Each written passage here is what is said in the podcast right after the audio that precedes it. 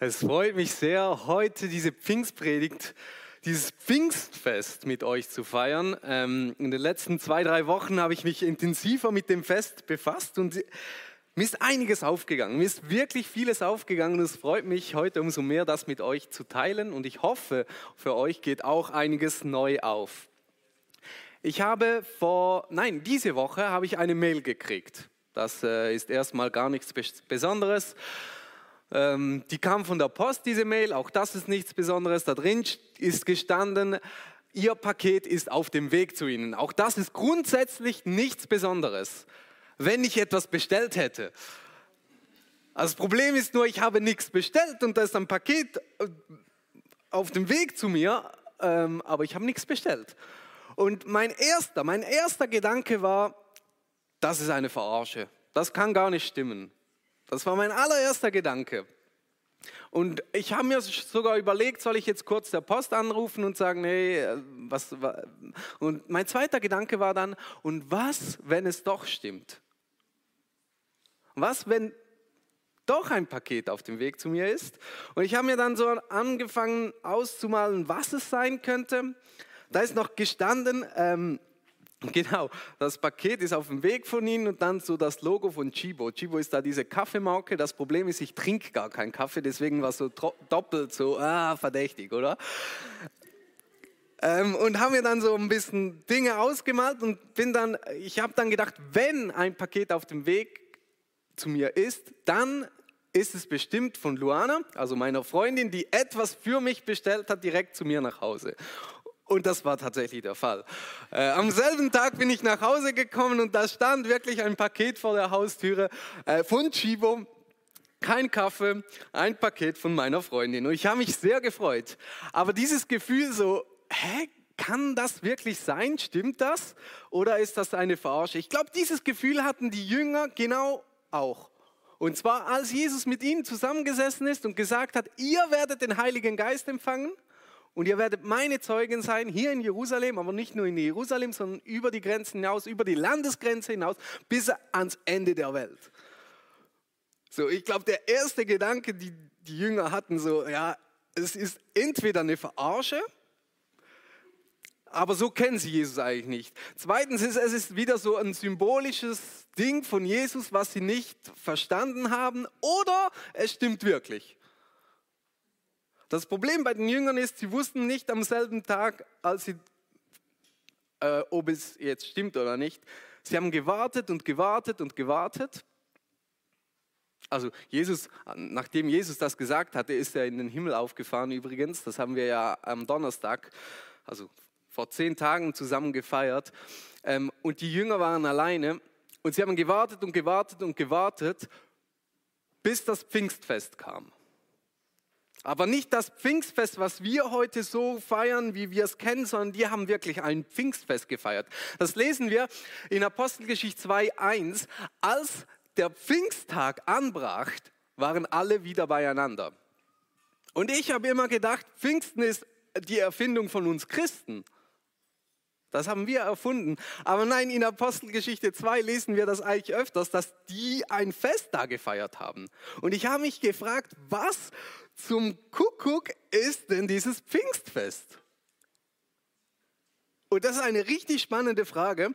Und ähm, wenn man in die Bibel taucht und die Bibel so ein bisschen kennt, dann liest man da in 2, äh, 3. Mose 23 sind da die ganzen Feste aufgezeichnet, oder? Da ist einmal das Passachfest und 50 Tage später das Wochenfest.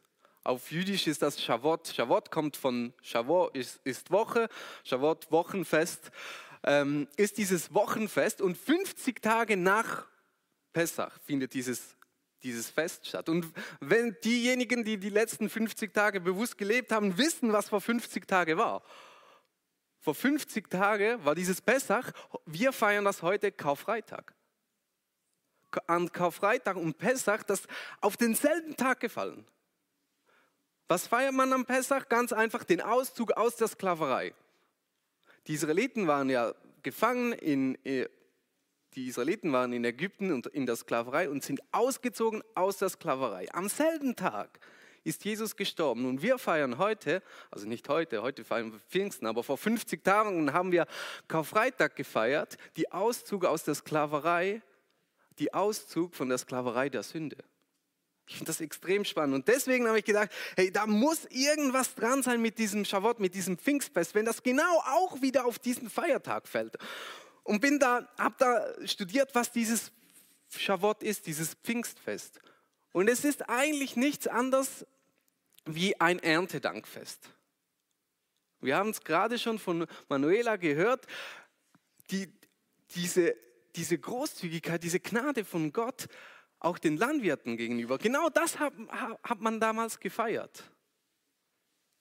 Diese Großzügigkeit, das war die, das Ende der Erntezeit, der, der Weizenernte und man hat die ersten Früchte hat man Gott dargebracht und Gott eigentlich zurückgegeben.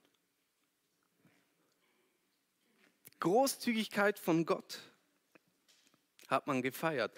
Zudem feiern die Juden noch was Besonderes und zwar die Offenbarung von Gottes Gesetz am Berg Sinai. Und das finde ich sehr spannend. Die, die, sie feiern die Offenbarung des Gesetzes am Berg Sinai. Und das Gesetz, ich, ich finde das, also das Gesetz ist was Gutes, das müssen wir begreifen. Das Gesetz ist was sehr Gutes. Ein guter Freund von mir ist Polizist in Zürich, mitten in Zürich an der Langstraße. Auf jeden Fall, egal wo er schafft. Er, er arbeitet als Polizist und er hat von einer linksradikalen Bewegung erzählt, die dafür ist, die Polizei abzuschaffen. Und er hat mir gesagt, hey, weißt du was, ich bin auch dafür. Dann muss ich nämlich nicht mehr arbeiten und ich muss auch nie mehr wieder für irgendwas bezahlen. Weil ich kann es mir ja einfach nehmen. Wenn es keine Polizei ist, dann kann ich, ja, dann, äh, es würde absolutes Chaos herrschen.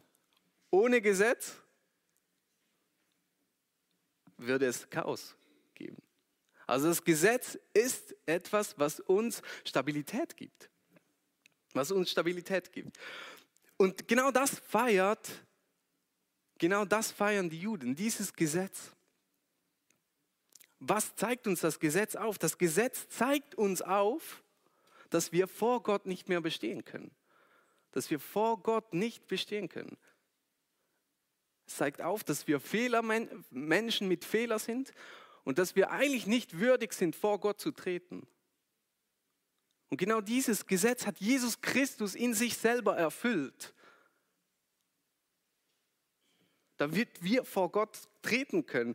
Und das finde ich spannend. Dieses, die Erfüllung des Gesetzes können wir eigentlich an diesem Schabbat. Wir haben allen Grund dafür zu feiern, dass dieses Gesetz erfüllt wurde. Es heißt nicht, dass das Gesetz nichts mehr wert ist, dass das Gesetz, das können wir zur Seite lehnen. Nein, es wurde erfüllt, es ist immer noch relevant, aber es, ist, es trennt uns nicht mehr von Gott.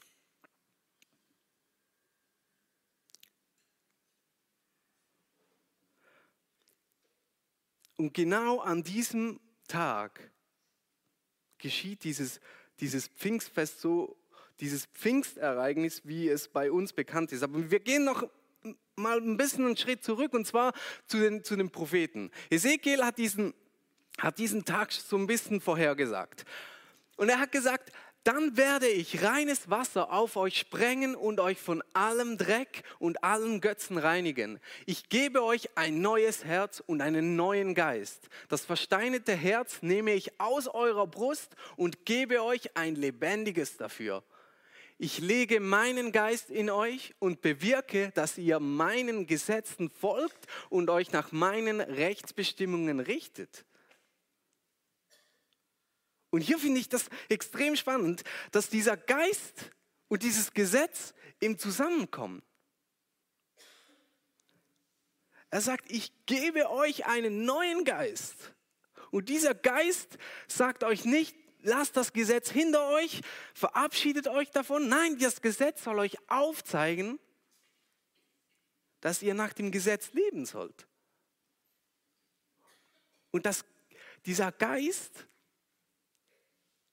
soll uns die Wichtigkeit vom Gesetz zeigen. Und das finde ich so spannend, dass dieser Geist und dieses Gesetz hier zusammenkommen. Und die Pfingstgeschichte, jetzt bin ich gesprungen, genau, nein, die Pfingstgeschichte geht dann wirklich weiter in Apostelgeschichte 2. Als sie also an diesem Pfingstfest zusammengekommen sind, kommt da vom Himmel plötzlich was. Plötzlich setzte vom Himmel ein Brausen ein. Es klang wie ein Tosen eines heftigen Sturmes und erfüllte das ganze Haus, in dem sie zusammensaßen.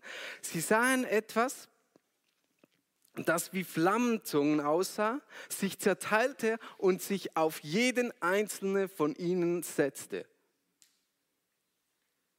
Also das muss man sich mal geben. Jesus sagte, ihr werdet den Heiligen Geist empfangen und da ist zehn Tage lang einfach gar nichts passiert. Und da sind sie wie an jedem anderen Tag vermutlich auch zusammengekommen und da ist dieses Pfingstfest und sie haben das Gesetz gefeiert und da kommt plötzlich ein Brausen vom Himmel wie ein heftiger Sturm. Und da kommt irgendwie so feuermäßig was vom Himmel, zerteilt sich und setzt sich auf die Köpfe.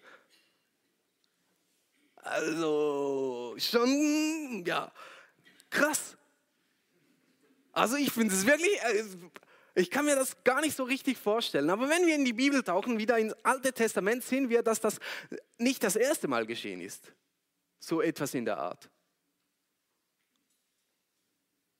Als Gott nämlich in die Stiftshütte einzog, ist er gekommen in einer Form einer Wolke. Und in der Nacht hat diese Wolke ausgesehen, als würde sie brennen. Später in 2. Chronik, wo er dann von der Stiftshütte quasi umgezogen ist in den Tempel, kam er in Form eines Feuers. Und nicht einfach so ein kleines Lagerfeuer, sondern so ein Feuer, das vom Himmel fiel. Und da steht noch, die Stadt hat gemerkt, dass dies, also hat dieses Feuer gesehen. Die haben das mitgekriegt. Die merkten, irgendwas ist hier gerade was Mächtiges passiert. Gerade was Mächtiges ist geht hier gerade ab. Und auch in der Apostelgeschichte merken die Leute, da geht gerade was Mächtiges ab. Als dann dieses Geräusch, also dieses Brausen entstand, lief die Menge zusammen. Fassungslos hörte jeder Einzelne sie in seiner eigenen Sprache sprechen. Also irgendwie die Leute in der Stadt haben das mitgekriegt, da ist irgendein Brausen in der Luft. Also das haben nicht nur irgendwie zwölf Jünger mitgekriegt, sondern die Stadt hat gecheckt, hey, irgendein Sturm zieht auf, irgendwas geschieht hier. Und die kommen da zusammen und merken, diese Jünger reden in ihrer Sprache. Dank dem, dass dieses Shavuot, dieses Pfingstfest stattgefunden haben, sind Juden aus, aus der, von überall gekommen, von Rom, von es ist aufgelistet in der zweiten der äh, Apostelgeschichte für diejenigen, die es da sind. Ich habe es gerade nicht im Kopf. Auf jeden Fall sind die aus überall hergekommen und die haben andere Sprachen gesprochen. Und da waren diese, diese Galiläer und diese Galiläer haben in ihrer Sprache gesprochen. Da war dieses Feuer, da war dieses Brausen und da waren diese Menschen, die irgendwie irgendwas kommunizieren wollten. Und das dann noch in ihrer Muttersprache.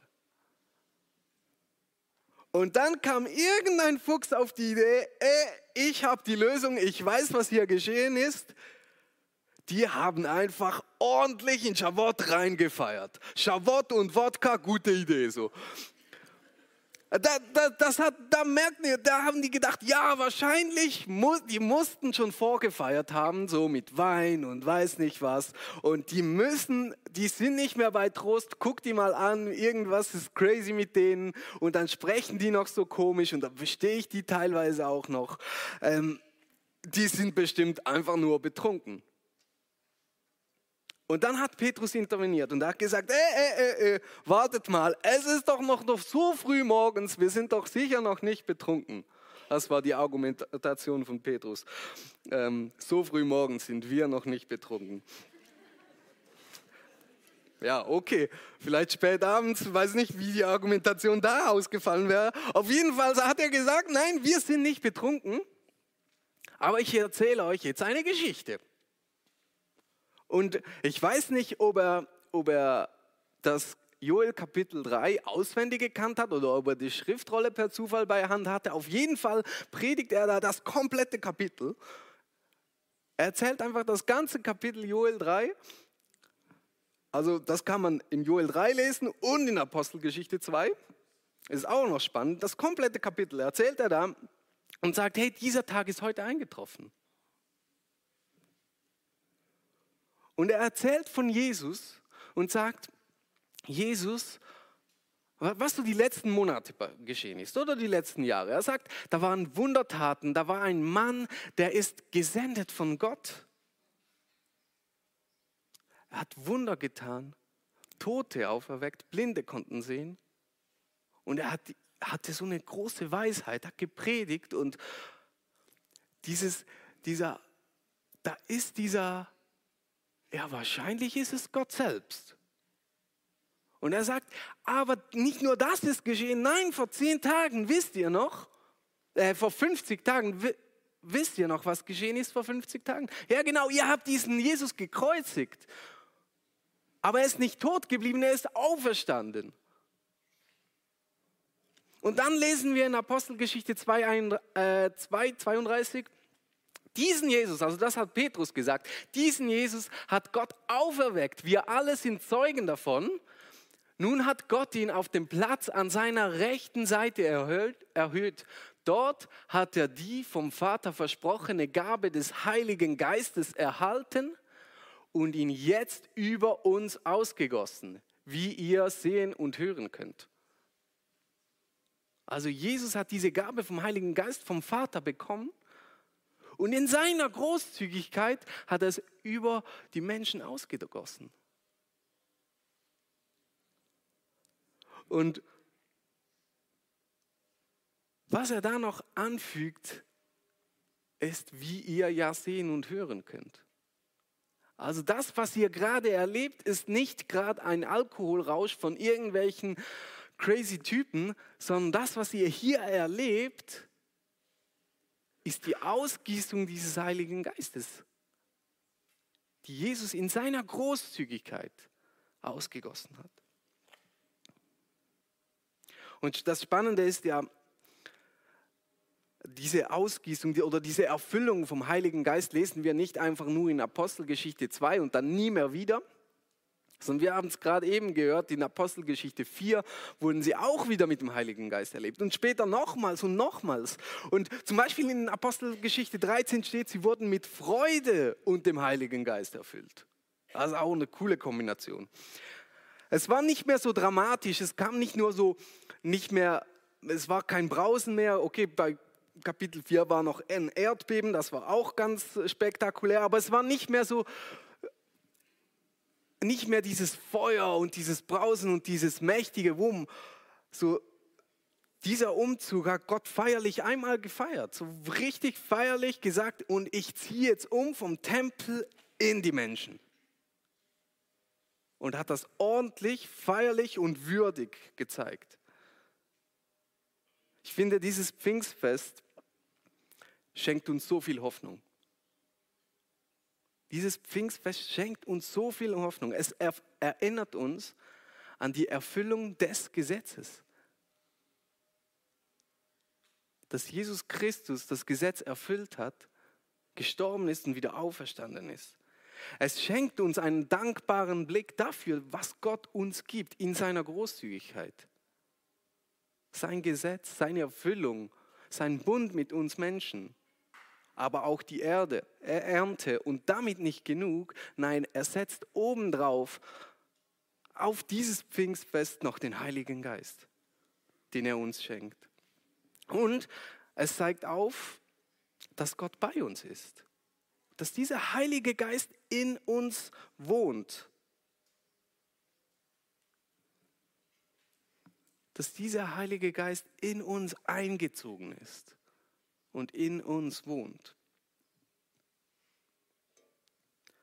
Ich habe, ich bin gerade ein, ein Buch, ich höre gerade ein Buch, so ich höre gerade ein Buch von, von Bobby, Neuländisch, und da hat er eine Frage gestellt. Und diese Frage beschäftigt mich. Es ist eine einfache Frage und doch nicht so einfach. Es ist die Frage, Wie sieht es aus, wenn du später einmal älter bist? Willst du, also älter kann man ja immer werden, für diejenigen, die gelacht haben, willst du, willst du geistlich fitter oder willst du geistlich bitter werden?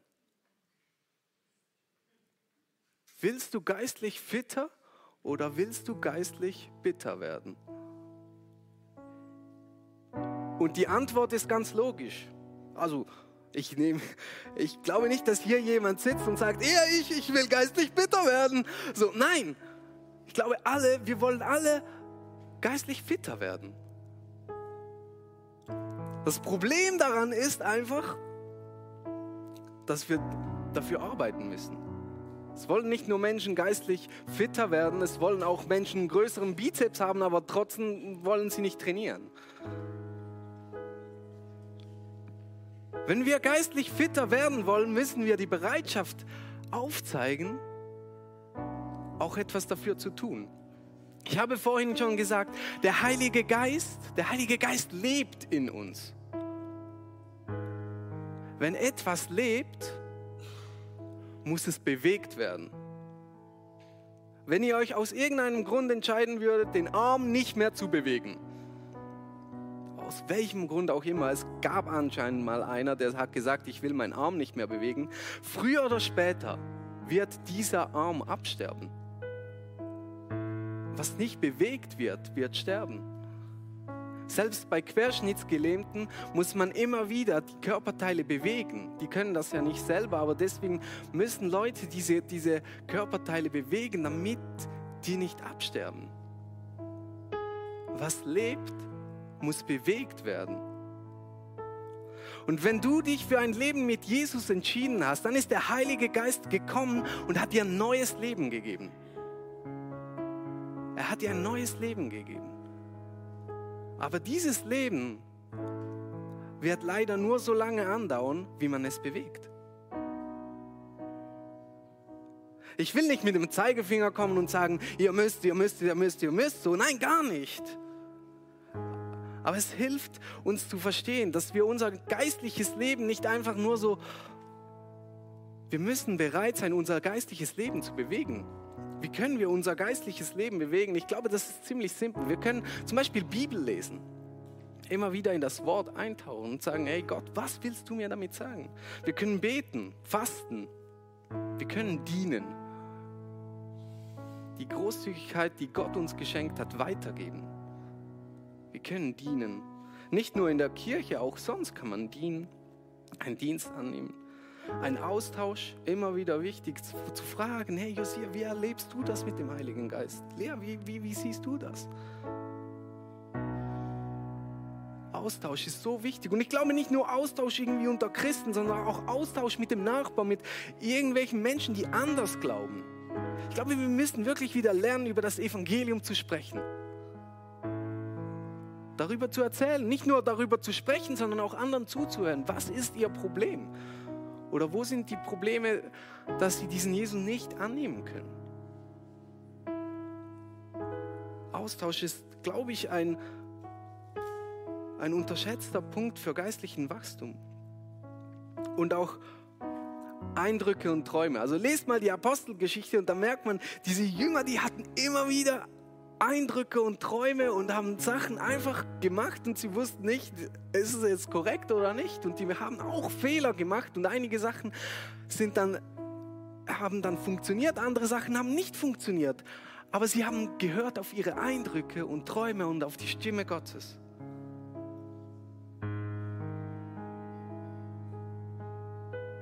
Jesus will dir dein, dein steinernes Herz rausnehmen und dir ein lebendiges geben. Und es wird so lange schlagen, wie man es bewegt. Ich möchte gerne zum Abschluss beten. Herr Vater, ich danke dir für, für das Gesetz und dass du uns damit nicht alleine gelassen hast, sondern deinen Sohn geschickt hast, um es zu erfüllen, damit wir vor dich treten können.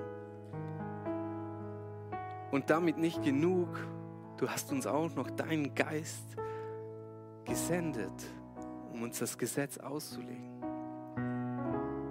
Ich danke dir für deine Gegenwart, dein Hier und Jetzt, dass du uns ein neues Herz in die Brust gelegt hast, das schlägt. Ich bitte dich um Segen, damit wir dieses Herz immer wieder bewegen können, damit unser Glaube nicht einfach den Berg abgeht, sondern dass unser Glaube wachsen kann und Frucht bringen kann.